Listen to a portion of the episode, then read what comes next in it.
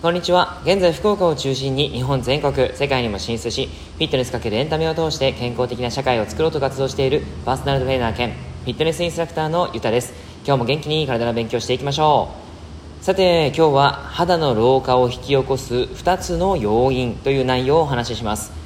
昨日は肌のトラブルの老化現象に大きく関わるのが表皮と真皮にあるよってことをお話ししてみました。肌について学んでいきたい人はぜひ少しずつ聞いていただければ嬉しいです。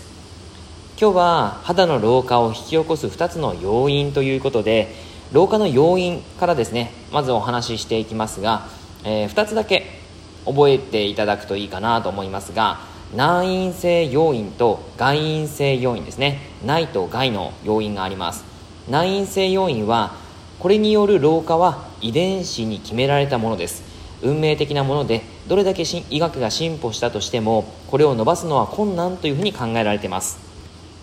逆に外因性要因はこれによる老化は環境要因や生活習慣などで起こってその原因として紫外線や大気汚染など外から受けるストレスや食生活などが挙げられます。えー、つまり僕たちがですね頑張れるのは外因性要因ですよね、えー、内因性はどうどうしもどうしようもないということなので、えー、外因性の要因をいかに改善するか避けていくかっていうことがとても重要です。で外因性要因のうち大体食生活が50%ぐらい生活習慣が25%スキンケアが25%これくらいが老化に関わる、えー、割合のようですね。えー、つまりまずは食事を見直すっていうことが大切になります。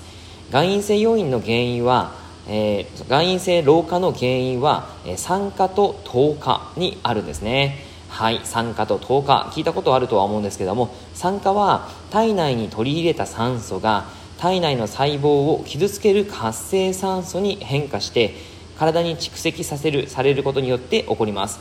少し前まではエイジングケアというとこの酸化をブロックする抗酸化とか錆びないというのがキーワードキーワードになってましたけどもしかし今は糖化という言葉が非常にあの研究が進められていて、えー、今に